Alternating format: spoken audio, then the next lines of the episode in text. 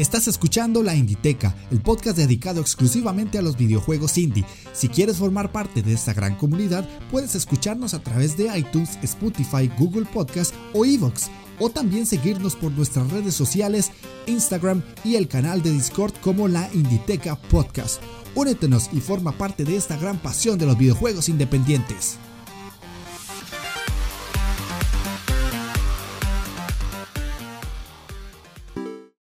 Jugones, ¿cómo están? Sean bienvenidos a la Inditeca en un episodio súper especial. Yo soy Jeff de Astora, como ustedes ya bien me conocen, y como están viendo en el título del programa, hoy vamos a definir qué es un juego independiente. Cualquier persona podría decir, pero eso ya se sabe.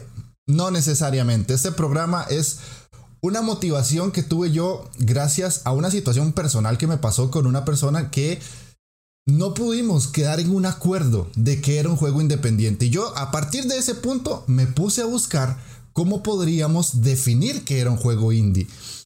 Y en inglés encontré información interesante, pero en español no tanto. Me quedé con la gana y me quedé con la duda.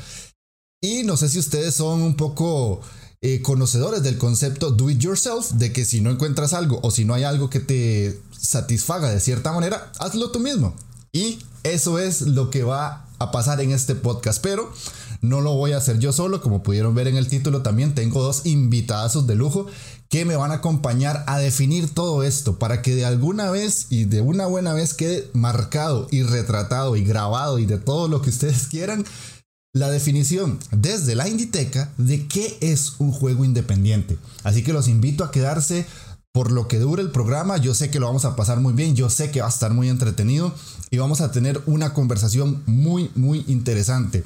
Así que como me gusta decirles, pónganse cómodos, agarren su mando, presionen start porque iniciamos partida.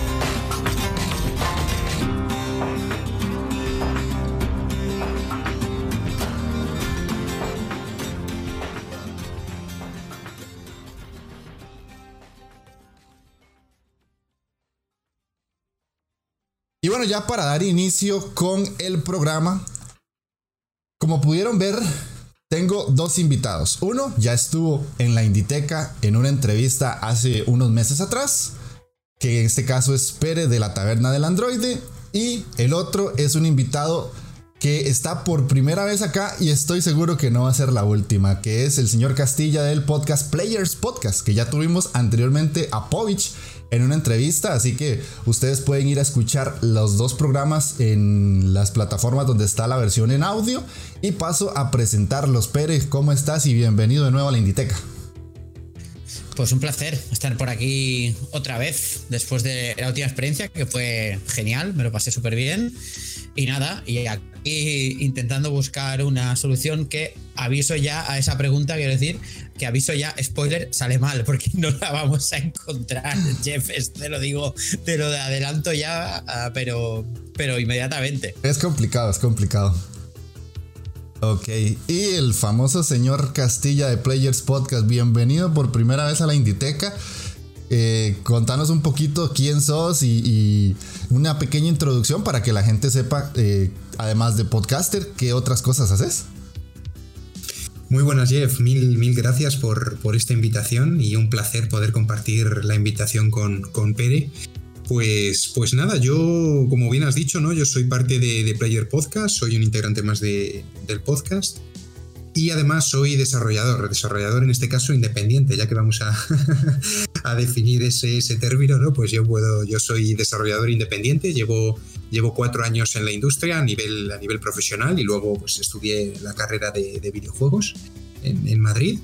Y, nada, y ahí estamos un poco de momento iniciándome ¿no? en, este, en esta industria, que al principio es muy, muy difícil ¿no? meter, meter ese primer pie dentro, dentro de la industria. Ok, perfecto. Así que Para la gente que es muy, uh, muy asiduo a escuchar podcasts y más que todo podcast de España, sabrán que las dos personas que están acá pues tienen un bagaje interesante en cuanto a opinión y por eso es que están aquí conmigo. De hecho, les agradezco mucho sacar su ratito del sábado para estar acá. Y vamos a empezar con el tema de una vez para no entrar en muchas, muchas vueltas. Primero que todo lo que podríamos llegar a entender por un videojuego independiente tiene un inicio, tiene una, un porqué, ¿verdad? No es como que el videojuego se crea porque sí y de una vez sale a la venta y ya todo lo tenemos. No, esos son un montón de ideas conjuntas que llegan a un acuerdo y a partir de ahí se empieza a hacer algo. Entonces, de toda la investigación que estuve haciendo, mmm, me quedé con una frase muy bonita que encontré, no tiene autor, así que no puedo citar a quién es, que dice que en algún punto de la historia muchos juegos fueron indies, es decir, ideas de personas que se materializan por medio del juego y su ambición por crear algo nuevo. Y en efecto, un videojuego o una canción o una película o lo que sea, es una idea que alguien desde un momento en específico dice voy a crearlo. Esa idea tiene hasta cierto punto una inspiración de independencia de crear algo que tal vez o existe de alguna manera o no existe del todo para esa persona en específico, ¿verdad? Y si nos remontamos al pasado total del videojuego, incluso ahora que ustedes tienen varios documentales en Netflix, hace poco salió uno que para los que no son mucho de leer libros, incluso sale John Romero y explica un poco del Doom. En su momento, juegos como Doom o Pong llegaron a verse como juegos independientes. Porque fueron títulos que se crearon a partir de una idea de dos personas en un garaje, de una persona en una universidad que quiso crear un juego o quiso crear algo que llegó a convertirse muy grande. Entonces, les extiendo un poquito la pregunta a ustedes dos en cuanto a esta pequeña definición que traigo yo, ¿creen ustedes que realmente es así o no? Simplemente es un producto mm, comercial que necesita venderse para hacer dinero. Pues, pues eh, cogiendo, empezando yo, si, si me permites, uh -huh. Pere, la verdad, es, o sea, sí es verdad que en el inicio de, de la industria como tal, vamos, vamos a decirlo, eh, los creadores eran aquellos, como tú has dicho, Jeff, ¿no? Creadores de, de, garaje, ¿no? Gente que de forma genuina, simplemente por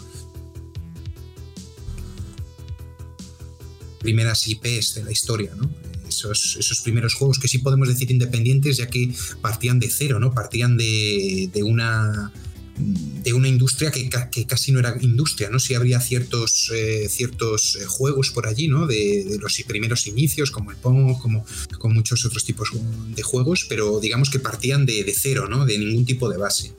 Sí es verdad que si vamos a ponernos a matizar, yo, bajo mi punto de vista, los primeros juegos de, de la historia, ¿no? Como ese primer Doom, como, como esos juegos de, de, garaje que comentas, para mí no son del todo juegos independientes, ya que no parten de una industria ya establecida. Creo que el género independiente, eh, podemos hablar de muchas definiciones, ¿no? Pero para mí ese género independiente parte del establecimiento de una industria uh -huh. y el destacar frente a la tendencia que hay de, en esa industria, ¿no? De los grandes juegos de alto presupuesto. No sé qué, qué opinas tú, Pere.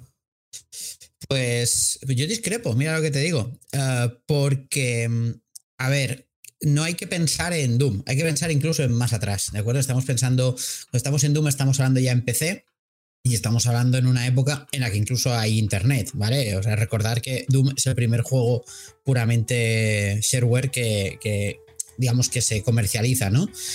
Pero si nos vamos incluso antes y nos vamos a básicamente los años 80, sobre todo, y vamos a pensar en Estados Unidos, sino en Europa, con todos los ordenadores de 8 bits, estamos hablando de Amstrad CPC, de Spectrum, de MSX, Commodore sí que tenía mucho más peso en, en Estados Unidos, pero sobre todo, hablando de Europa, lo que es Spectrum en sí, allí um, prácticamente el, casi todo el desarrollo era puramente independiente, porque esto eran literalmente chavales que se programaban sus, sus videojuegos y o los autopublicaban de forma que lo que hacían era los anunciaban en revistas y ellos mismos hacían la paquetería, las portadas y los enviaban a casa a través de un giro postal o um, los publicaban incluso publicando el código en la misma revista el, uh, que el lector lo que hacía era después lo, copiaba, el código máquina famoso del Spectrum, y, luego te salía el juego de ahí, ¿no? Incluso, incluso a partir de ahí.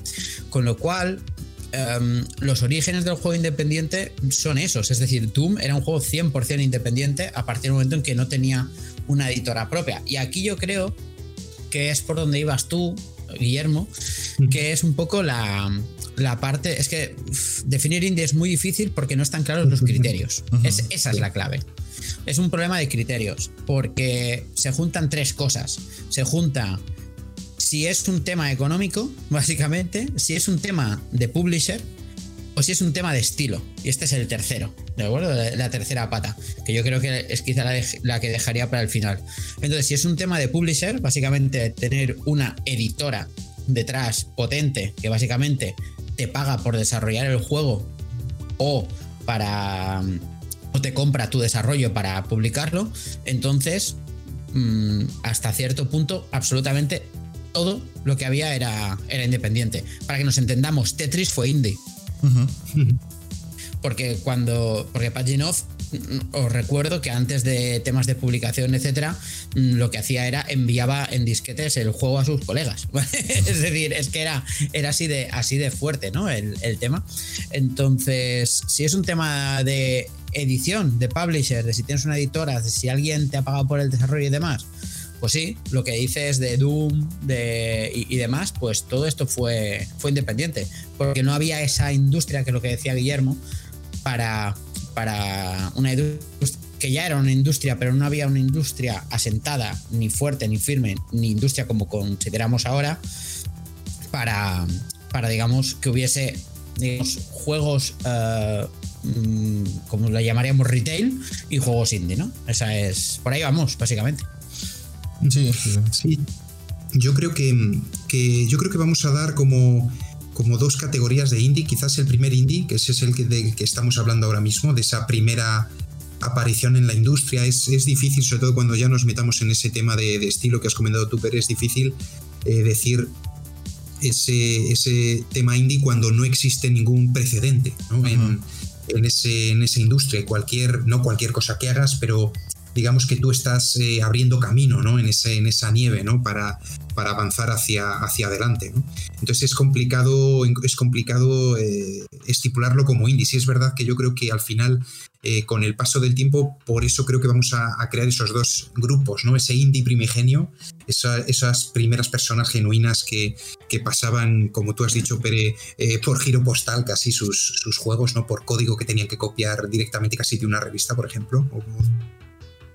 Caja de plástico en una tienda para, que ese juego se pueda vender. ¿no? Ahora existe Internet, existe Steam, existe Itch.io y muchas otras plataformas. Entonces yo creo que sí, creo que va a haber una diferencia, ya veremos si, si la hay, en esa definición de ese primer indie primigenio de, antes de que estuviese establecido como tal, de una forma sólida, la industria, a lo que entendemos ahora como, como indie.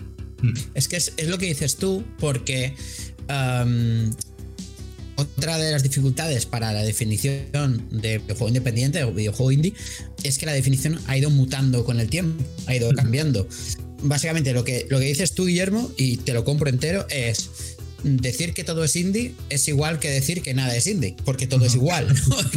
es un poco, un poco eso. Y es lo que pasaba al principio. Y cuando fue evolucionando y se empezó a crear esa industria, que es lo que decías tú, entonces esos desarrolladores independientes ya no podían autopublicarse o no podían llegar y entonces eh, el ser independiente tenía otro sentido que lo que había sido la, que la definición que podíamos entender antes. Vamos a pensar en una época bastante más tardía, en Play 2, por ejemplo, ¿de acuerdo? Es decir, en Play 2 tú no podías publicar un juego de Play 2, por ejemplo, o de Xbox la primera o de GameCube sin pasar por una editora. Era eh, imposible. Con lo cual aquí la definición de juego independiente cambiaba. O sea, técnicamente en Play 2 no existen los juegos independientes, por ejemplo, ¿no?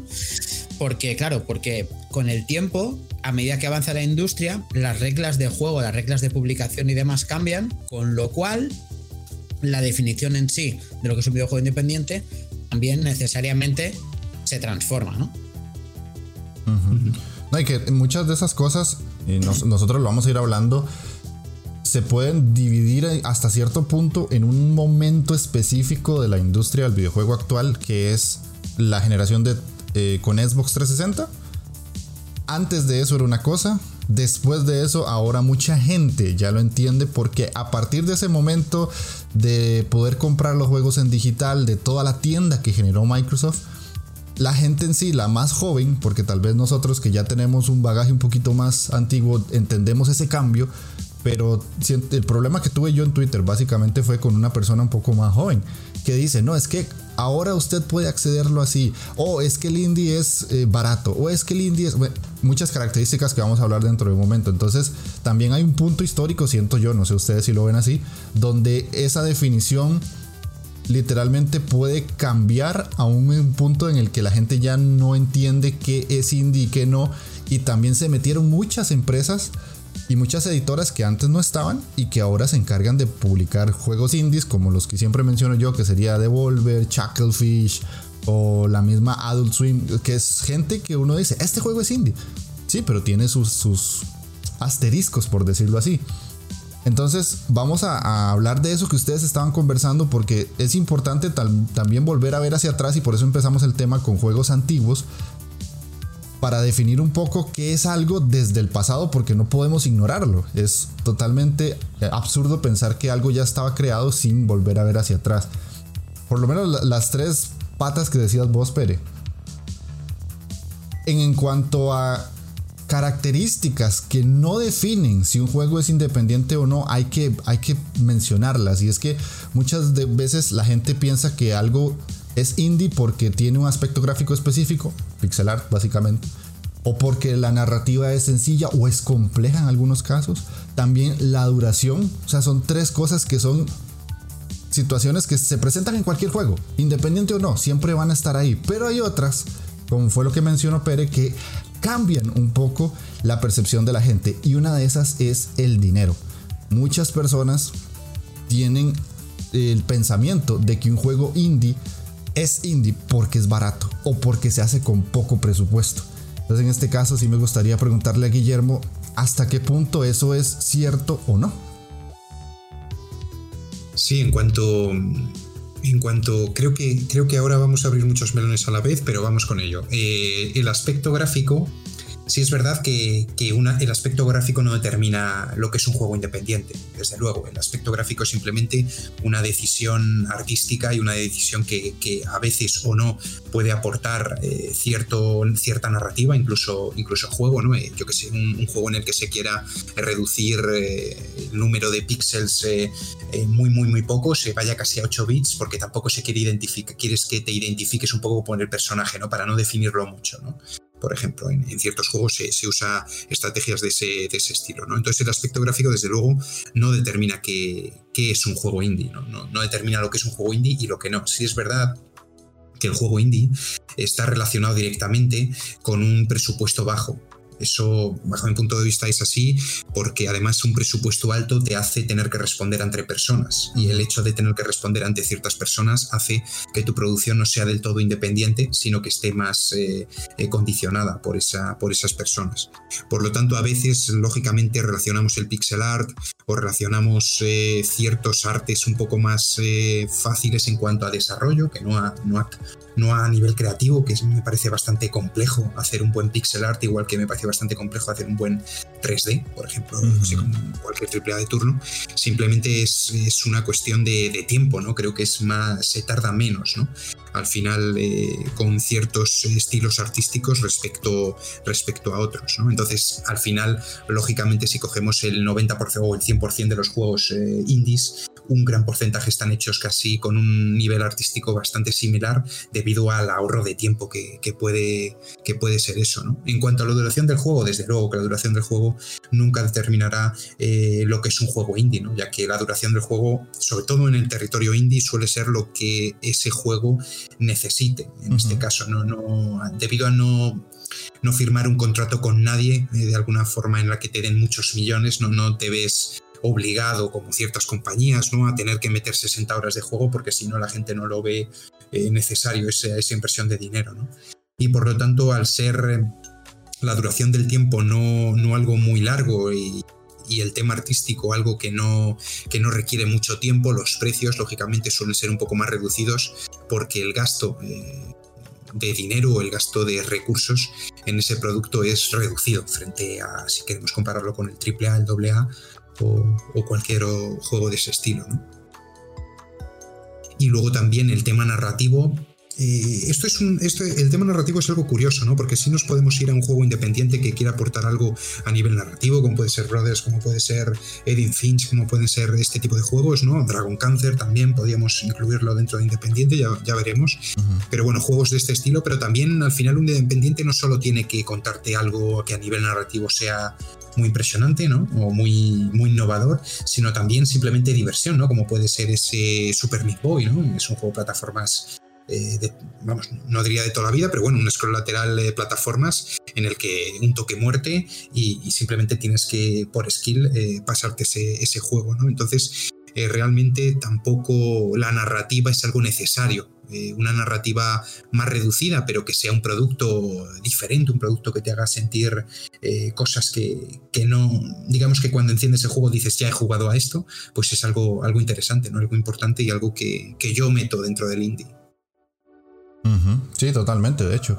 Y de hecho, dijiste varias cosas relacionadas a, la parte del dinero y es tal vez eso es una de las situaciones que mucha gente entiende bien o entiende mal en algunas ocasiones porque se puede ver desde el punto de vista de que un juego independiente sí es un juego que cuesta poco dinero comparado con las grandes producciones, pero también es un juego que hay personas que entienden que tiene que ser barato porque si no, no es independiente. Y eso es una de las tantas cosas que uno dice, pero ¿cómo es posible que la gente a veces diga, no, es que como es indie, debería costarme 10 dólares, o debería costarme 5, o debería costarme 20, que también es un problema que arrastra un poco el hecho de que algo se clasifique dentro de lo independiente, porque al final un videojuego es un videojuego. Pero ahora las personas necesitan sí o sí una etiqueta para todo. si no la tienen, se vuelven locos. Entonces paso la pregunta, Pere. En este caso del dinero que mencionabas, una de las tres bases, por decirlo así, a discutir, ¿qué pensás vos de eso en cuanto al, coste de producción versus lo que podría llegar a costar un juego a la hora de venderse? Bueno, antes de hablar del precio del juego, del PvP, del precio de venta público, eh, yo sí que creo que ahora no, cuidado, es que es lo que os decía antes, o sea, es muy difícil hacer una descripción, una definición de un juego independiente porque esta definición se ha ido transformando el tiempo. Es decir, en estos momentos ya no, pero durante muchos años el juego independiente, yo sí que estoy mm, de acuerdo con la máxima, bueno, con la frase o con la afirmación de que ha estado ligado a bajo presupuesto. Yo sí estoy convencido de ello durante muchísimos años ha sido así, lo que condiciona todo el resto. Es decir, hay muchos juegos que han sido mm, pixel art, por decirlo de alguna forma, que ahora lo llamamos pixel art, pero básicamente son mm, juegos en sprites o en dos dimensiones y demás, porque hacer una producción en tres dimensiones durante, en cierto momento, era inaccesible para según qué tipo de estudios que, o para según qué tipo de desarrolladores que ellos solos, en plan One Man Army o para estudios pequeños eh, no podían abordar este tipo de, desarrollos, ¿no? Entonces, eh, el tema del dinero básicamente lo condiciona todo. Y en ese momento lo condicionaba todo. Como decía antes, hubo mucho tiempo en el que en consolas, y esta es otra separación que tendríamos que hacer, porque juego independiente en PC ha habido siempre, pero en consolas no. En consolas, eh, juegos independientes prácticamente no ha habido hasta la llegada de Xbox 360 con mm, y además hubo un detonante bastante, bastante heavy, que fue un juego muy conocido que ahora tiene un, remaster barra remake a punto de salir, como es Braid, que es el juego este de, Jonathan Blow, que fue un poco el detonante, ¿no? Fue un poco el, primer juego que, hizo de punta de lanza para, para, el mercado de videojuegos independientes en distribución digital en videoconsolas. Que esa, ese fue el gran melón, ¿no? Que de repente había una forma un desarrollador pudiese publicar su videojuego en una consola sin tener que pasar por una editora, como había pasado hasta entonces. O sea, sin que saliese en disco, estuviese en una tienda, en una estantería. Esa es la gran diferencia. Pero durante mucho tiempo sí que el dinero lo ha condicionado todo. Ha condicionado los gráficos, ha condicionado la duración, porque hacer un juego más largo normalmente implica más dinero. Y la narrativa no es que la haya condicionado, pero sí que es verdad que durante mucho tiempo los videojuegos independientes, al ser conscientes de que mm, carecían de recursos para enfrentar según qué situaciones, pues había géneros que directamente no tocaban. Como por ejemplo eh, juegos de disparos en primera persona. Es decir, son muy pocos los videojuegos independientes de shooters en primera persona pues porque requería un nivel de recursos y al final decían, vale, con lo que tengo, ¿qué es lo que puedo hacer? Y la narrativa es algo que cuesta tiempo y por tanto dinero, pero no cuesta recurso de programación directo. O sea, cuesta recurso de programación indirecto, pero no directo. Con lo cual, el dinero, ese momento lo condicionaba todo. Ahora mismo, y por eso se liga tradicionalmente eh, a juego de, poco, de bajo presupuesto a videojuego independiente, porque la mayor parte lo eran. Había excepciones, por supuesto, pero la mayor parte lo eran. Braid, por ejemplo, lo era. Limbo lo era. ¿Qué pasa? Que esto obviamente ahora se ha transformado otra vez, porque no sé si os habéis dado cuenta, pero Death Stranding que es un juego independiente.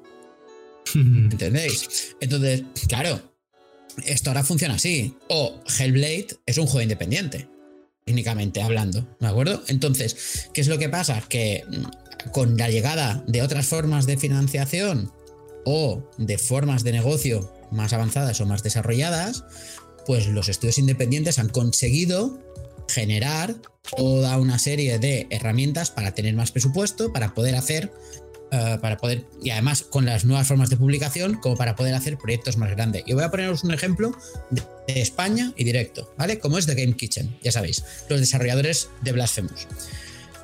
No lo sé porque no he hablado con ellos, pero que su anterior título, que es un título que yo adoro, como es The Last Door, sea un juego pixel art, como decía Guillermo, es una decisión de diseño, por decirlo de alguna forma, ¿no? Queremos que sea pixel art, que sea bonito y demás. Pero que ese pixel art no se vea como Blasphemous no es una decisión de diseño, es una decisión de dinero. Porque si hubiesen tenido el dinero como para que se viese al nivel de Blasphemous, estoy seguro que lo hubiesen hecho así. ¿Entendéis? Porque el pixel art de The Last Door es mucho más mm, modesto. Y es más modesto por un tema de recursos, no por otra cosa. Porque la, calidad de, de los programadores eso está ahí y porque las ideas de diseño están ahí, etc. Entonces, por eso digo que yo sí que lo, enlazo a. Lo enlazo a, esto. ¿Qué pasa?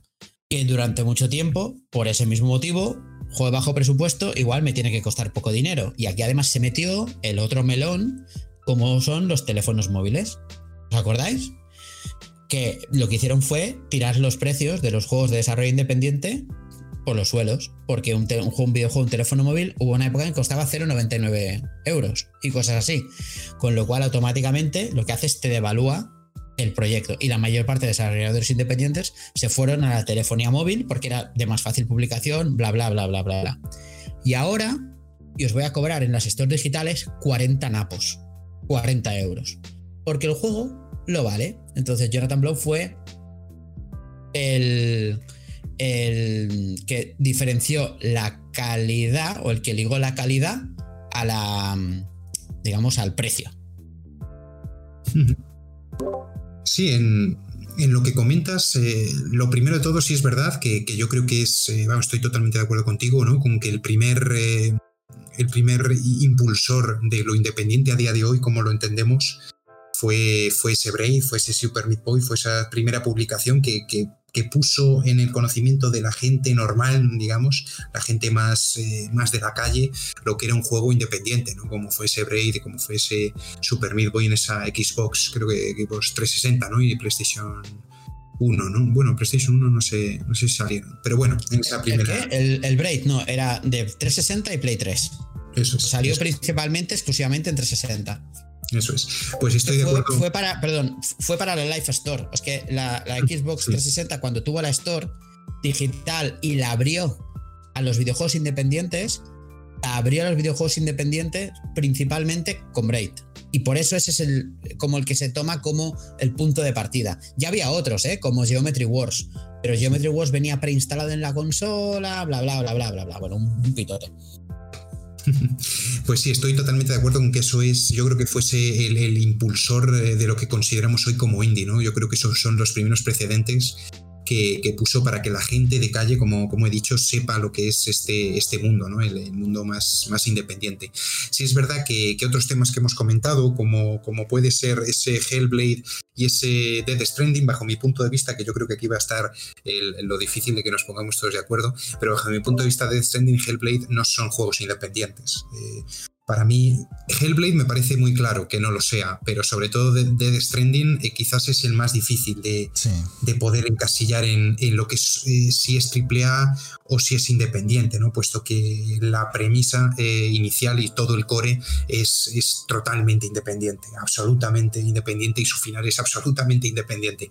Pero, pero bajo mi punto de vista, por, abordar esos dos juegos de Death Stranding no es independiente por el hecho de que Death Stranding está financiado por, por Sony. Eh, eh, fue exclusivo de Sony, Sony financió y gracias al dinero de Sony, eh, Kojima pudo abordar la compra del motor de guerrilla, en fin, la compra de todo lo necesario, la formación del equipo y todo lo que necesitó para, para sacarse ese juego. Y pese a que su propuesta de diseño, su core, eh, es sin ninguna duda independiente, bajo mi punto de vista no lo es al 100% de la definición de independiente, puesto que está financiado y, tiene que Kojima responder ante alguien. Mucho, mucho se vio de, lo que fue la campaña de marketing de, de The Stranding cuando, cuando se veía esa industria que estaba tirando de él un poco para, para que la gente dijese esto, esto que es un walking simulator, ¿no?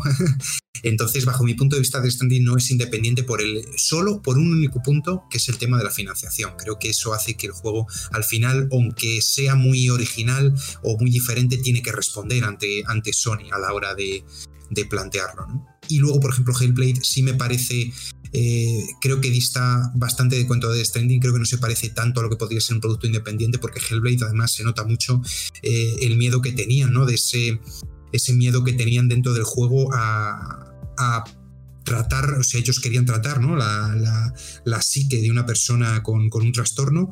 Eh, pero al final te meten sistemas de combate dentro del juego que, como bajo mi punto de vista a mí me dio una sensación como de, miedo, ¿no? A que la industria realmente, si no le mete un sistema de combate en el que esté pegándome espadazos y, lo separo mucho de lo que realmente va el juego, que, va de la chica, va de, ese trastorno, de cómo es eso en ese, en ese mundo de, ficción, pues eh, al final yo creo que ese sistema de combate está, es se vieron obligados a meterlo por el hecho de que no era un producto indie, era un producto que tenía que responder, que estaba financiado, que sí es verdad que era de pocas personas, pero que al final había un dinero ahí detrás, Entonces por eso yo...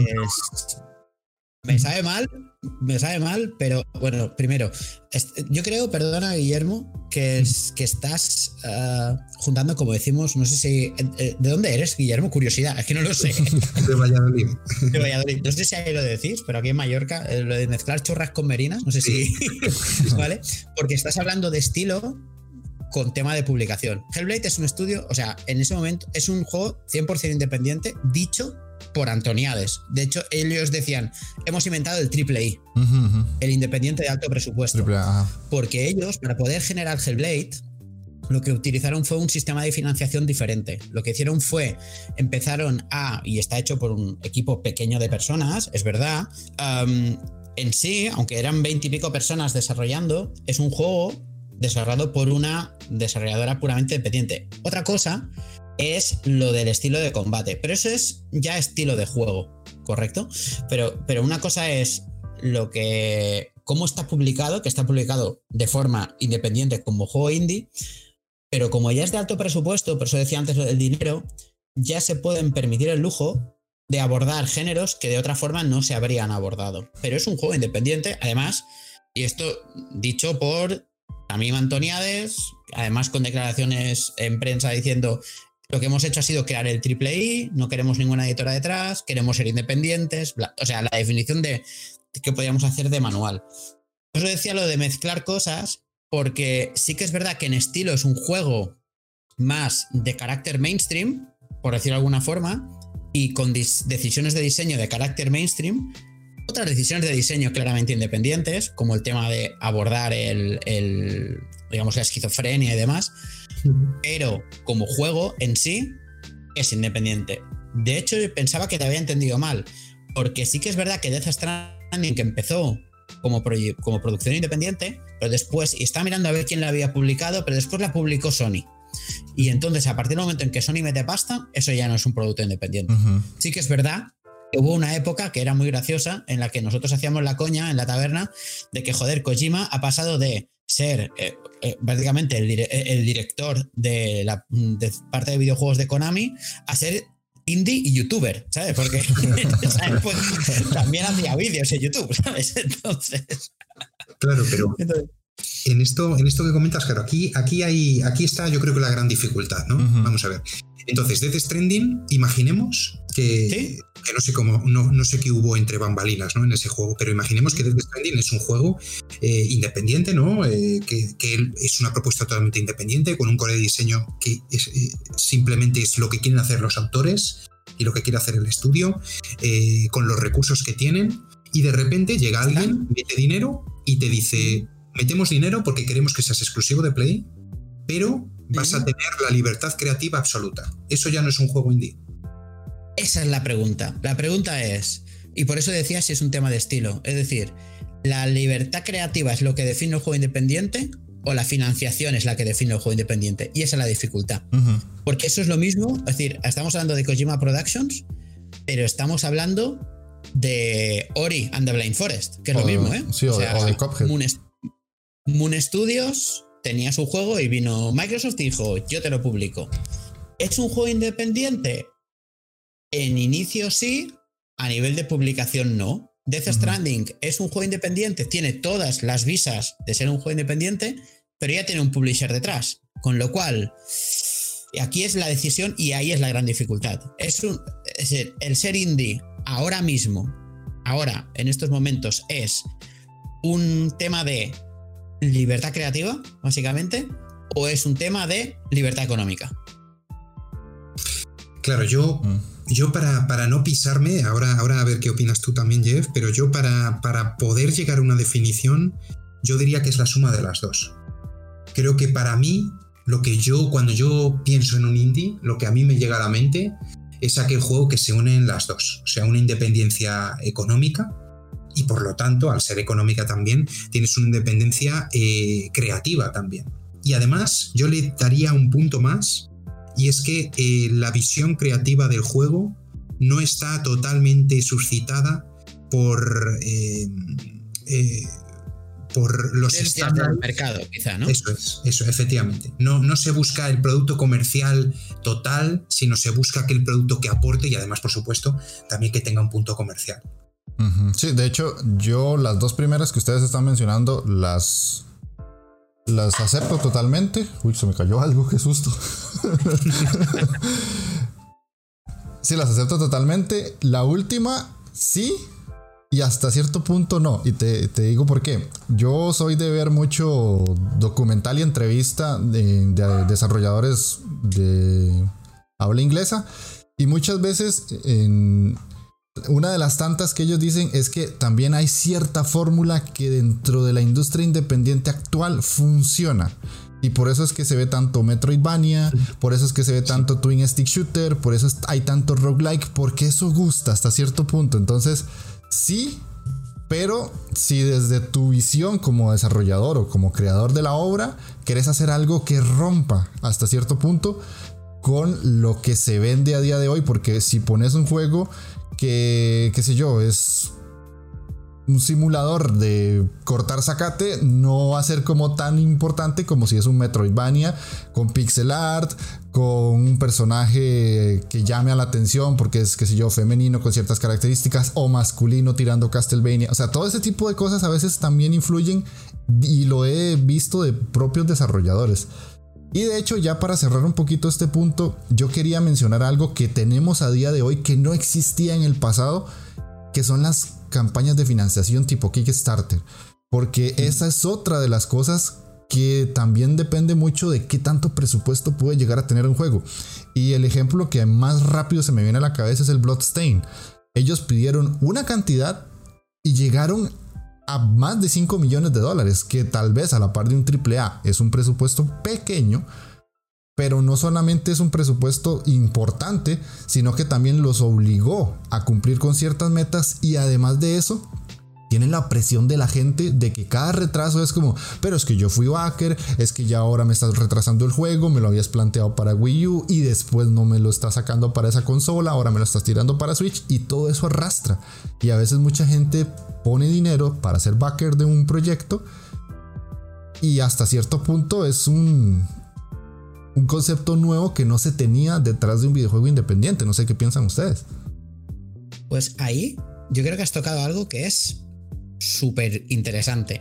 Porque yo lo de la tendencia de mercado que decía antes Guillermo, al principio decía, joder, tienes razón, pero cuando lo pienso, pienso hasta qué punto ah, decidir seguir la tendencia de mercado, es decir, si ahora están de moda los Souls, por ejemplo, ¿por qué no hacer un juego tipo Dark Souls. Eso también puede ser parte de una libertad creativa, ¿no? O sea, otra cosa es que lo hagas para vender y otra es que lo hagas porque te apetece, ¿no? Es un poco la intencionalidad. Pero cuando tú te metes en una campaña de Kickstarter, como dices tú, tienes que rendir cuentas a alguien. No es una editora, pero tienes un montón de mecenas. Y la pregunta es, ¿hasta qué punto esa libertad creativa queda coartada por, ah, por el hecho de tener que rendir cuentas a mucha gente, básicamente, ¿no? Con lo cual, eh, aparte que ya no tienes esa independencia económica, también, también está clara. Por lo tanto, yo sí que estoy muy de acuerdo con Guillermo en el tema de que el juego independiente hoy en día, actualmente, la mejor forma de definirlo, creo yo, es, son esos juegos que tienen absoluta libertad, tanto creativa como de, mm, como de económica. Básicamente no dependo absolutamente de nadie. ¿eh?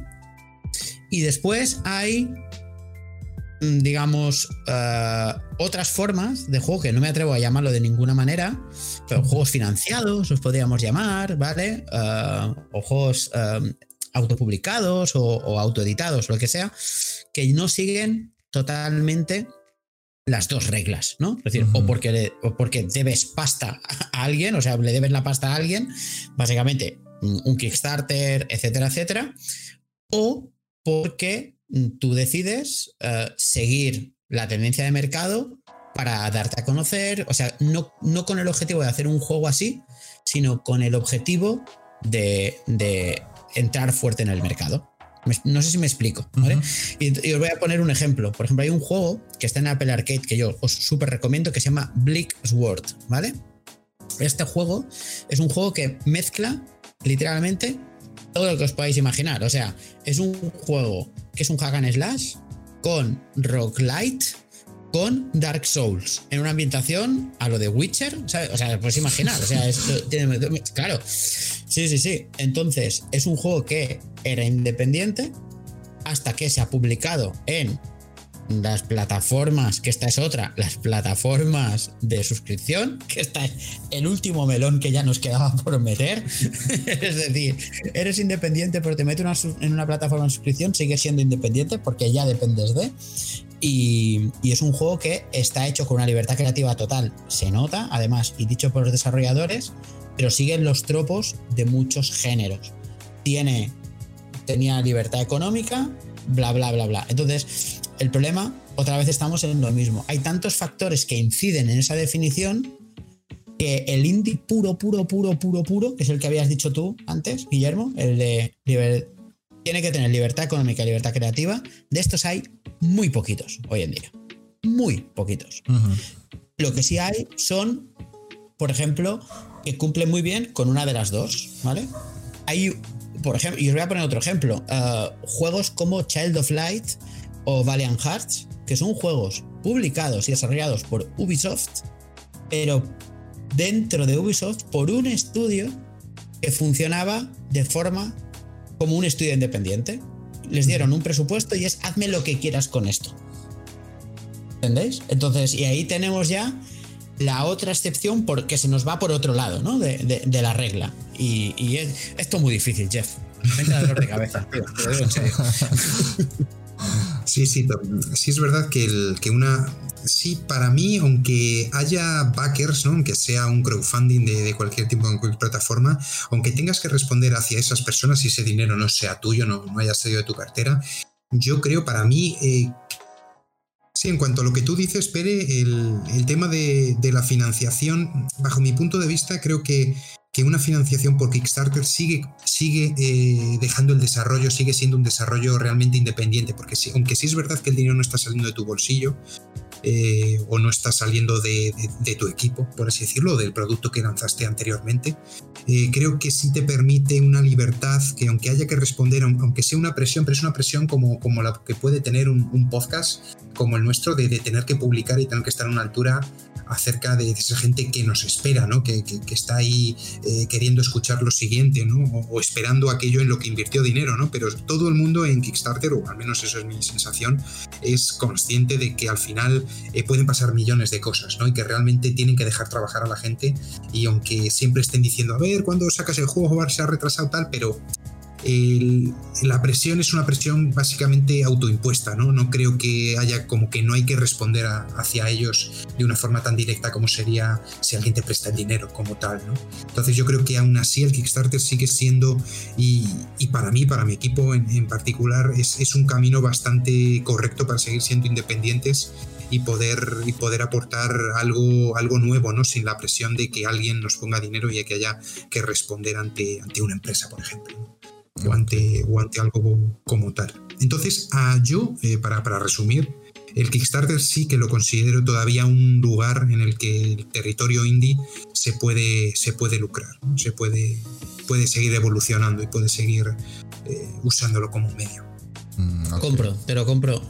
al final es un tema de pureza de definición, ¿no? O sea, ¿cómo de puro quieres que sea la, definición? O si vas, digamos, eh, haciendo concesiones ¿no? a esa definición. Y yo creo que quizá por ahí pueden ir los tiros. Sí, de hecho, exactamente.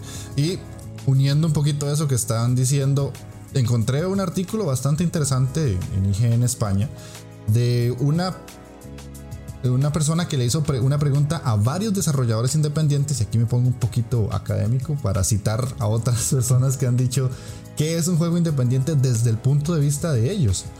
Eh, uno de los tantos que está aquí es Chris Adelon, que a día de hoy ya sacó el, el juego Pillars of Eternity, pero él en su momento fue uno de los dos dueños de Obsidian, y él menciona que desde su perspectiva, un juego independiente es aquel que está financiado sin ayuda de editores, hecho por un equipo pequeño y que suele incorporar ideas y mecánicas que no convencerían de primeras a los editores. Y dados ejemplos como Gone Home y Stanley Parable. Y el texto sigue. Después, otro que me gustaría como mencionar sería Brian Fargo, que fue fundador de Interplay e InXile en su momento. Y lo que él menciona es que un juego es independiente es aquel que está liderado por una persona o por un equipo sin influencias de un equipo de marketing o de una compañía externa que diga lo que el juego debe ser. Todo se resume en tener una pasión a la hora de crear tu juego y no rellenar una serie de funcionalidades pactadas de antemano, que era muy, algo muy parecido a lo que estábamos mencionando de que tenés que responder hasta cierto punto a los gustos de la industria. No sé si decirlo así sea correcto, pero hay como ciertos, un checklist que si cumplís, no es que es una fórmula que vaya a funcionar al 100%, pero que hasta cierto punto pues tiene su, su, su pegue con la gente, ¿verdad? Otro, ya para terminar, Daniel Babra, que es el director creativo del estudio Warhorse Studios, que ellos fueron los creadores del Kingdom Come Deliverance. Dice que un juego indie es aquel que se ha creado sin que factores externos hayan tratado de desviar la idea original. Uno en el que el creador tiene la última palabra sobre el resultado final y tiene libertad total durante el desarrollo. Da igual que seas una sola persona con tu barba de hipster creando otro plataformas pixelado en 2D o un equipo de 100 personas haciendo un shooter. La independencia es la que marca la diferencia. Así que fuertes declaraciones de mucha gente que siento yo tiene peso. No sé a ustedes qué les parecen estas definiciones de ellos. Sí, en cuanto, en cuanto al tema de, la libertad creativa y los factores externos, ¿no? Como puede ser, pues, eh, pues, que estés financiado por X, ¿no? Como acabamos de estar hablando, estoy, creo que todos estamos de acuerdo en ese mm. aspecto.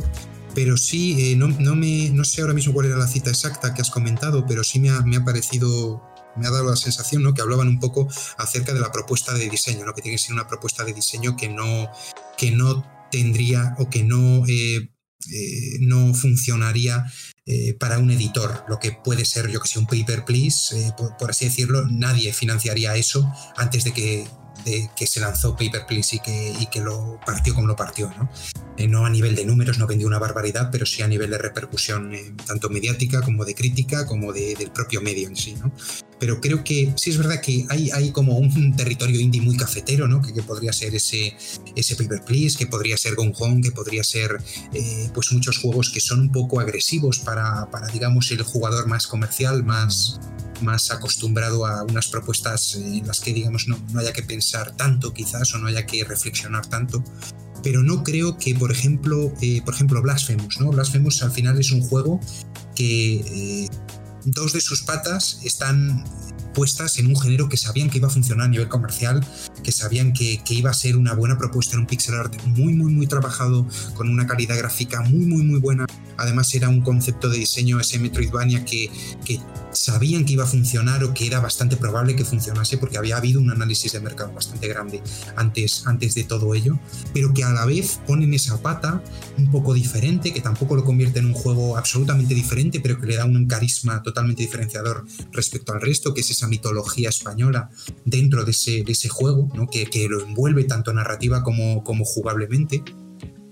Y creo que al final eh, sí podría ser un producto que, que podría ser comprado por un editor porque es comercial, porque es un producto que va, eh, va a vender, tiene, tiene muchas bases de diseño en cuanto a algo ya probado y que ya sabemos que funciona en los tiempos que corren, pero, pero a la vez se pone, yo que sé, hacer el, el, siguiente roguelite, no me parece que no sea indie, porque el roguelite ya esté muy explotado. Me parece que va a seguir siendo indie. Quizás no sea el indie más original del mundo, pero es que indie no tiene por qué estar enlazado totalmente con la originalidad. Yo creo que un indie está eh, más dirigido hacia simplemente eh, una independencia tanto económica, eh, una independencia creativa y hacer lo que se quiere hacer con todo el cariño del mundo y queriendo eh, que eso salga bien, ¿no? Entonces no creo que no creo que un juego comercial eh, independiente como podría ser un roguelite no se pueda considerar independiente, no se pueda considerar indie.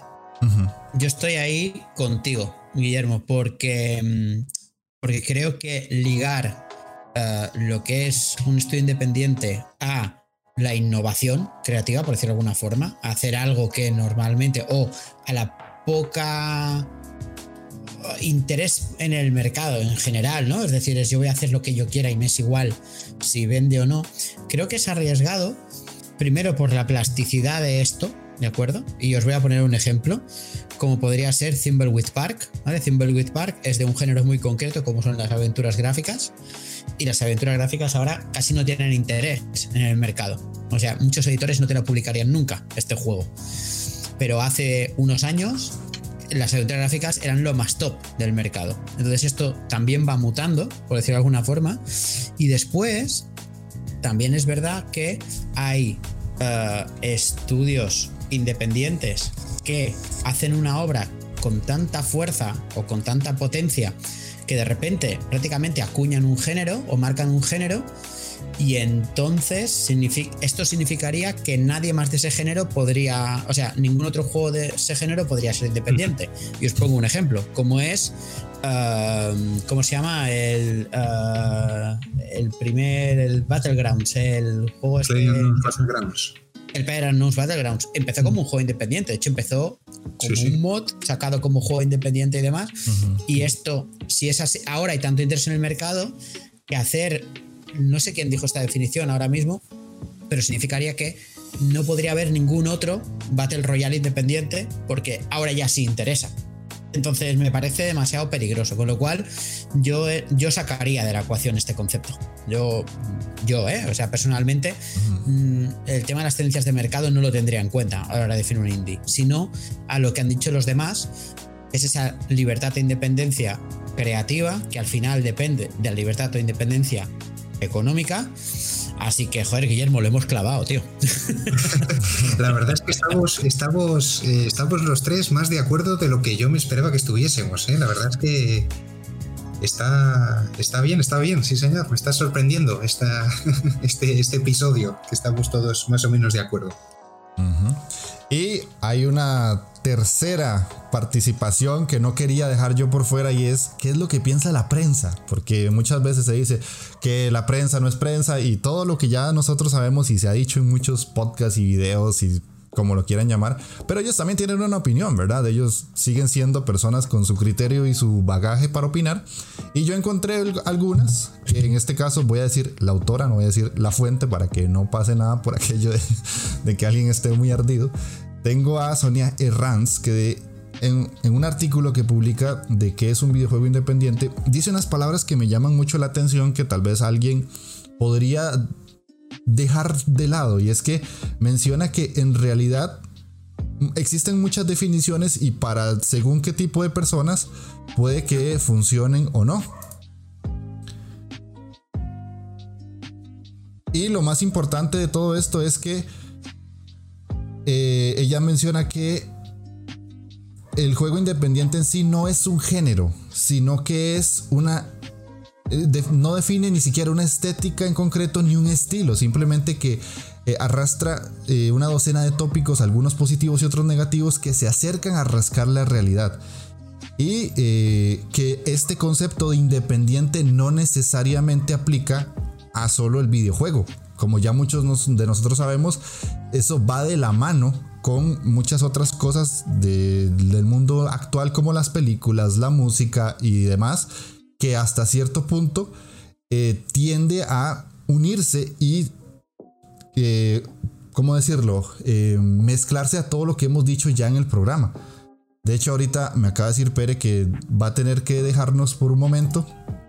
Así que prácticamente podríamos cerrar el programa porque lo que nos queda por decir es qué pensaríamos o cómo definiríamos nosotros ya después de todo esto que hablamos de que es un videojuego independiente. Y como decía eh, Guillermo, creo que ya hemos llegado a un acuerdo y vendría siendo como ese juego que cumple con dos requisitos básicos que es tener independencia creativa y que desde el punto de vista económico no está necesariamente ligado a un publisher o a un editor. Sí, eso es, bajo mi punto de vista es eso, una, independencia creativa en cuanto a que puedan hacer lo que consideren ellos que quieren hacer o que sienten que, deben hacer, y una independencia económica que, estipule que bueno que eh, ese dinero o bien eh, lo han conseguido ellos por su juego anterior o bien se lo ha dado la gente o, bien es una cifra tan tan reducida que realmente no, no, necesitan responder ante nadie y eso hace que pues que puedan hacer su propio producto que puedan eh, hacer su propio producto, que ya puede ser pues, tan cafetero como hemos dicho, como ese Paper Please, como puede ser cualquier otro juego, o, más comercial, como puede ser pues, un roguelite, como puede ser cualquier otro estilo. Sí, y yo me quedaría exactamente con la misma definición que ha hecho Guillermo, a lo que añadiría algo que dice Sonia Herranz, y es que sí que es cierto que no tiene por qué ser así, pero por tendencia y en el momento y, esto puede cambiar también en el momento histórico en el que te encuentres.